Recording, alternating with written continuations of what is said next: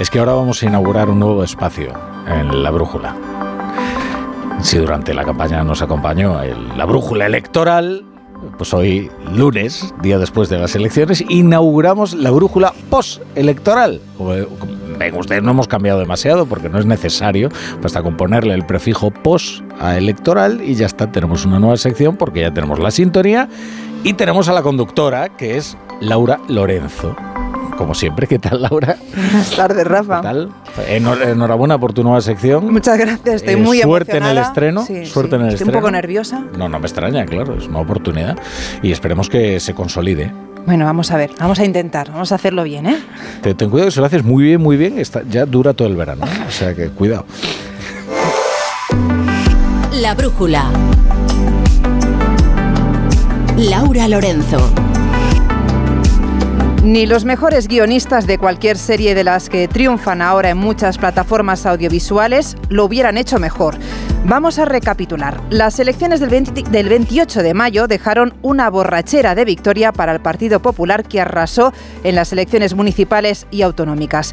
Pero en un inesperado giro de guion, el presidente del gobierno, Pedro Sánchez, menos de 24 horas después de conocerse el resultado, convoca unas elecciones anticipadas para el 23 de julio. Muchos consideraron en ese momento que Sánchez estaba actuando a la desesperada Nadie vio venir que los pactos entre el Partido Popular y Vox en mitad de la campaña electoral podían terminar por pasarle factura a un Núñez Feijó que ya se veía en la Moncloa. De hecho, aquí lo hemos contado, muchos fueron en el Partido Popular que daban por asegurada la victoria. Decían literalmente que solo les faltaba por decidir si gobernarían solos o en solitario.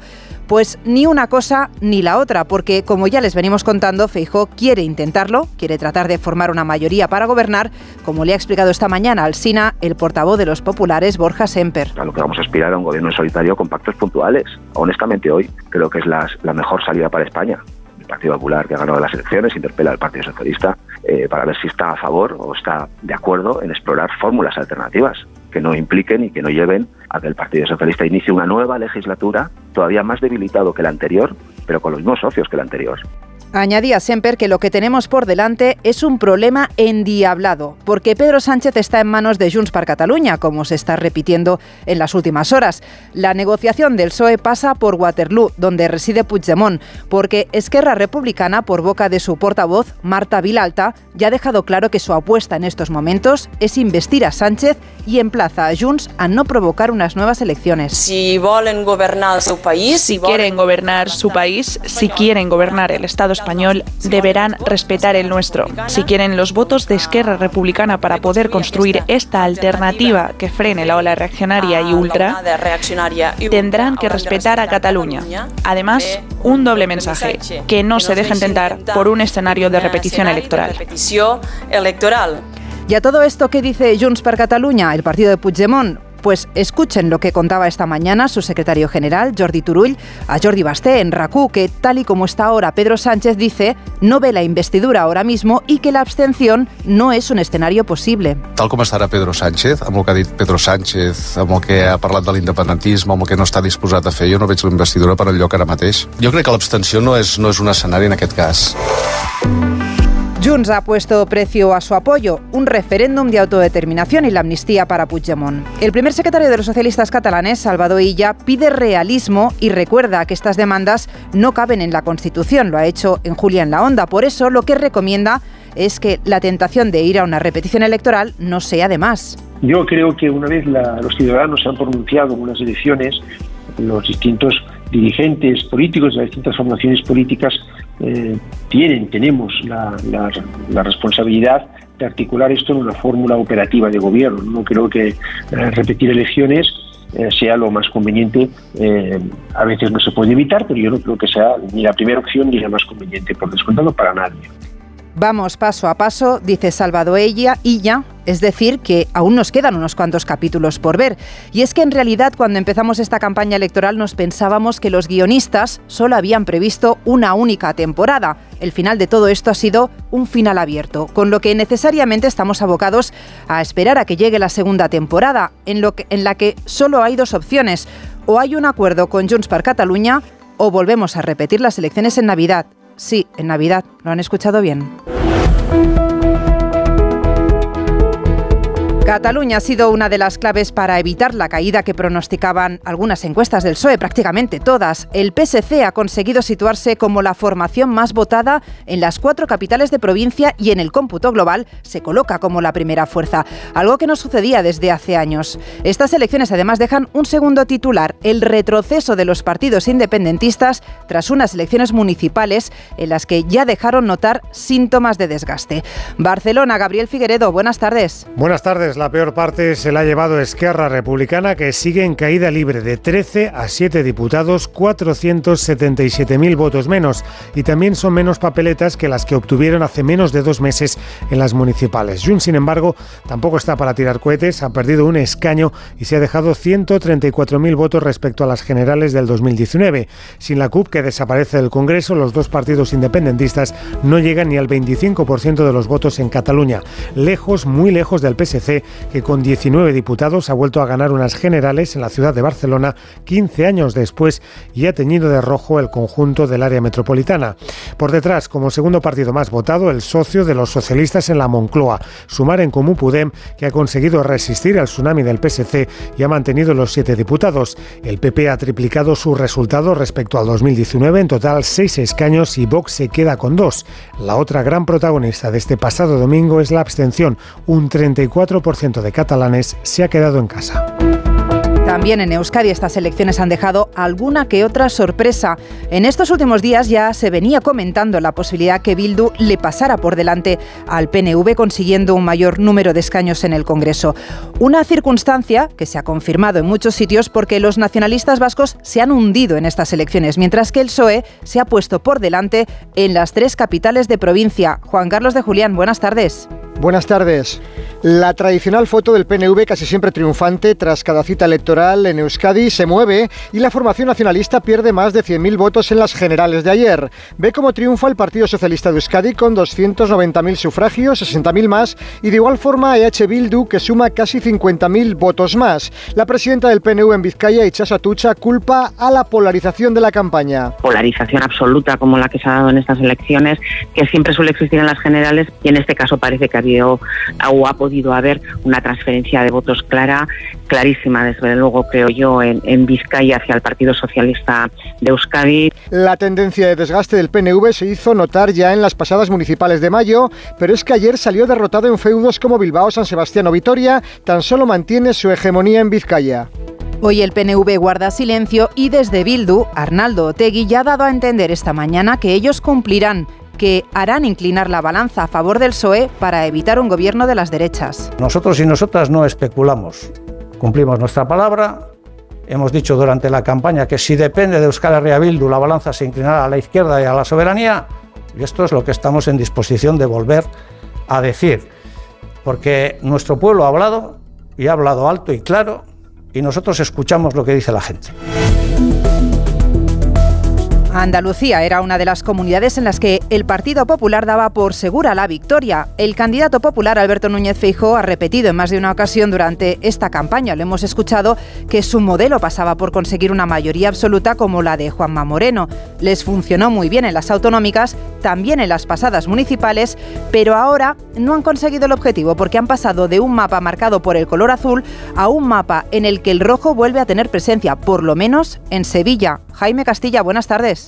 Buenas tardes. El PP gana en todas las provincias andaluzas menos Sevilla, donde gana el PSOE y aporta al total nacional de su partido 25 escaños con el 36% de los votos de los andaluces. Un resultado bueno que, sin embargo, no refleja como esperaban el efecto de Juanma Moreno, quien obtuvo mayoría absoluta en las últimas autonómicas. Sin embargo, el secretario general de los populares andaluces, Antonio Repullo, lo califica como muy positivo. Los andaluces han demostrado que el mejor presidente que puede tener nuestro país es Alberto También reconocen y se reconoce desde Andalucía que las propuestas y la forma de gobernar que ha tenido Pedro Sánchez en relación con los andaluces y con las competencias que tiene el Estado central en Andalucía no son ni muchísimo menos las que todos deseamos. El PSOE pierde escaños con respecto a las últimas generales y se queda en 21, pero celebran haber recuperado en torno a 500.000 votos con respecto a las autonómicas de 2022. En tercera posición repite Vox, que aún así pierde también tres escaños y se queda en 9. En cuarta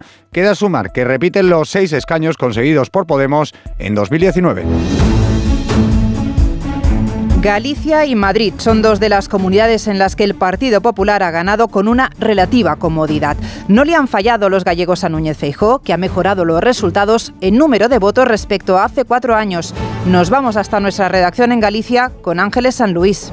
De los 23 escaños en juego en Galicia, el Partido Popular ha obtenido 13. Son tres más que en las pasadas elecciones. El único partido, además, que ha conseguido obtener una mayor representación. Por ello, en la noche electoral, Alfonso Rueda, el presidente del partido, presidente de la Junta, exclamaba: Gañou claramente as eleccións en España e gañou abrumadoramente as eleccións en Galicia. Segunda fuerza, el Partido Socialista sube unos 13.000 votos, pero baja en porcentaje y pierde tres escaños. El BNG ha reconocido abiertamente que no ha cumplido sus expectativas. Solo ha conseguido repetir un diputado por A Coruña. Además, han quedado por detrás de Sumar, que contra todo pronóstico repite el mismo número de diputados que Unidas Podemos. Con esta radiografía, desde la oposición aquí en Galicia han dicho que en la comunidad se intuye un cambio de ciclo. El Partido Popular, por su parte, dice que los gallegos han refrendado su liderazgo. El Partido Popular mejora también sus resultados en Madrid respecto a las elecciones de hace cuatro años. Es algo que era de prever, sobre todo si tenemos en cuenta la última cita electoral en la que Isabel Díaz Ayuso arrasó consiguiendo una mayoría absoluta. Sin embargo, esta victoria en esta comunidad tiene algunos matices, porque aunque mantienen su posición de liderazgo, el número de votos conseguidos por Feijó es menor a los que consiguió Ayuso. Onda Cero Madrid, Julia Trullán. Madrid se tiñe de azul, es el mapa que nos deja esta resaca electoral en la región, una situación eso sí bastante distinta a la que se vivió el pasado 28 de mayo en las elecciones autonómicas. Los populares obtienen 7 puntos menos que Isabel Díaz Ayuso, logran eso sí 15 diputados, son 5 más que en 2019 y se imponen en casi 160 municipios de los 179 de la comunidad. El PSOE crece, aunque solo un escaño respecto a hace tres años, consigue un total de 11 en la región y se mantiene como primera fuerza en el denominado cinturón rojo. En Getafe Parla, Fuenlabrada, Coslada y Leganes. Cambio de tornas en la tercera y cuarta plaza, con seis escaños para Sumar y cinco para Vox. Ambas formaciones caen respecto a 2019 en escaños y también en votos. En el Senado, significativo el respaldo que ha logrado Pedro Royán, que se convierte en el senador más votado de todo nuestro país, y el Partido Popular logra la mayoría absoluta. Punto importante también para analizar la participación, mientras en España subió hasta el 70%, en la Comunidad de Madrid cayó casi 8 puntos respecto a los últimos comicios hace cuatro años. El resultado de estas elecciones ha dejado sin representación a la conocida como España vaciada. Aunque las siglas con las que se presentaban en lugares como León, Soria, Ávila o Palencia han conseguido rascar un considerable número de votos, estos son insuficientes para conseguir representación en el Congreso. Hace cuatro años, Teruel Existe consiguió un diputado en las elecciones de 2019, pero ahora el bipartidismo les ha pasado factura y se han quedado sin representación. Redacción en Aragón, Chema Catalán. La formación ha obtenido en todo Aragón 20.300 votos, pero ha perdido la mitad de los apoyos que obtuvieron en Teruel Capital hace ahora cuatro años, cuando lograron ser la primera fuerza política. Además, tampoco han logrado votos suficientes en Zaragoza y han tenido apenas un 1% de apoyos en Huesca.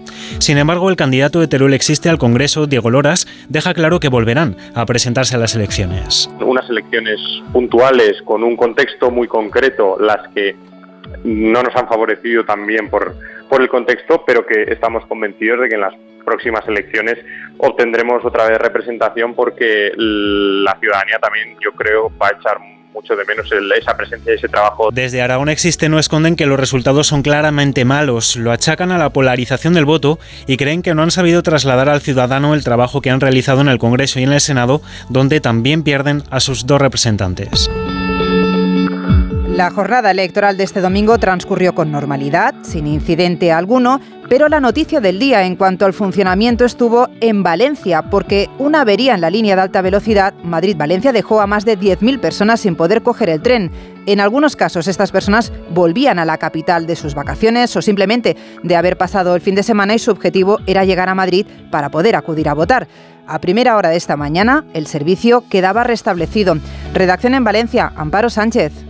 A las 5 de la madrugada se ha reanudado la circulación de trenes con salida y llegada a Valencia después de que un incendio registrado en la madrugada del domingo en una arqueta del pozo de bombas del túnel provocara que numerosas personas vieran en peligro no poder votar. Adif ha confirmado que se ha abierto una investigación para esclarecer lo sucedido. La alcaldesa de Valencia, María José Catalá, reclama responsabilidades. 2.000 personas que ya se quedaron en Chamartín, 2.000 valencianos sin poder votar. Yo creo que merece esa investigación y que merece que estemos todos muy pendientes de esa investigación. Si se ha abierto una investigación es porque alguna eh, administración pública, algún responsable público considera que eh, se tiene que abrir y yo estoy muy muy contenta de que se abra. Entiendo que es muy sano democráticamente que se investigue. Facua Consumidores en Acción ha recordado a los perjudicados que tienen derecho a reclamar a las tres operadoras tanto la comida como las noches de hotel. Por el momento ya están recibiendo numerosas consultas y se han abierto los primeros expedientes de reclamación. Onda Cero, la brújula.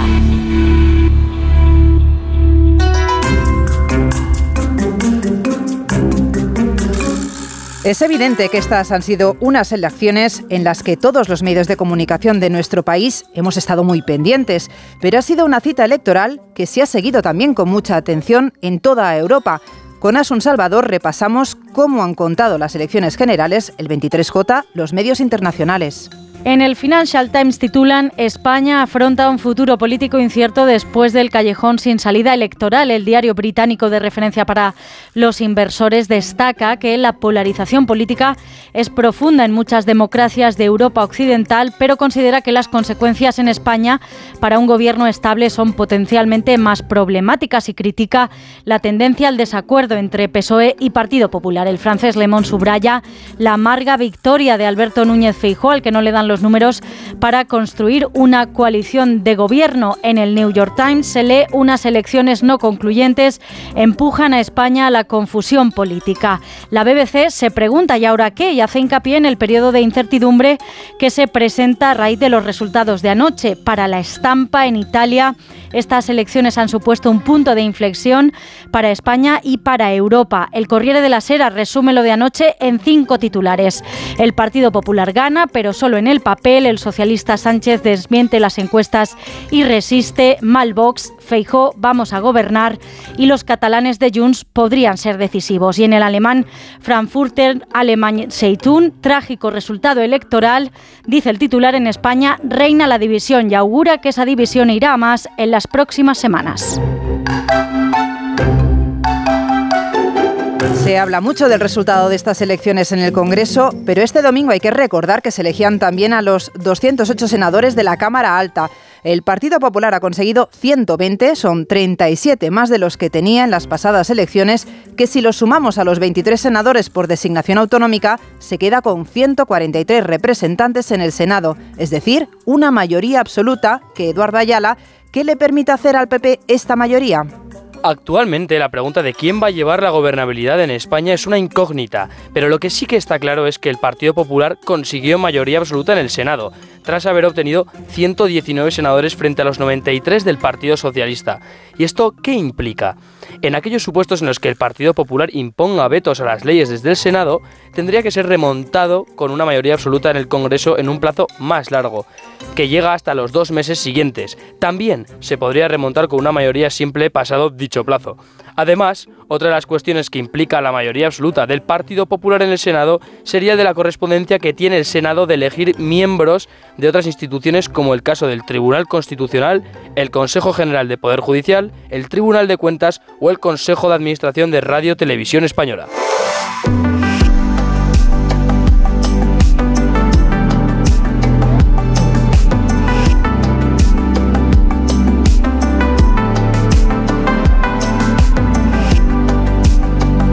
Me traes canción? Ay, espérate, que te la tenía Ah. preparada, es que sabía que lo ibas a pedir. Es que te- durante la brújula electoral, que era el espacio anterior que dirigía Laura Lorenzo, antes de dirigir la brújula, la brújula postelectoral, siempre terminaba con una canción que había elegido uno de los candidatos. Bueno, pues ahora como no. no. tenemos, bueno, se- seguimos teniendo candidatos, eso es verdad. Ah, I just wanna say hello. I was just taking a walk. In this sickness we belong to. In Spain we call it soledad. Bueno, ya sé por dónde vas. Hombre. Ya sé por dónde vas, porque esto sonó ayer sobre todo en Ferraz. Hay que tener mucho sentido del humor para poner no, esto. No exactamente esta, porque la que sonó en Ferraz era era la de Quiero ser una perra, de Rigoberta Bandini. Bueno, pero para el caso no sirve, es. no Esto es por la recta final esta, ¿no? Que han hecho en la campaña socialista con lo del perro El Sánchez. perro Sánchez ha triunfado mucho. Oye, vaya que Mira cómo les ha ido. mira. Yo que pensaba desde Albert Rivera que los perros en campaña eh, tenían que estar proscritos porque estaban completamente gafados y sin embargo ya ves que les ha hecho el exorcismo Pedro Sánchez. Bueno, eh, Laura Lorenzo, enhorabuena por este nuevo espacio y bueno, gracias. pues mañana Muy amable. continuará la brújula postelectoral en su segunda edición, en la de mañana. Hasta mañana.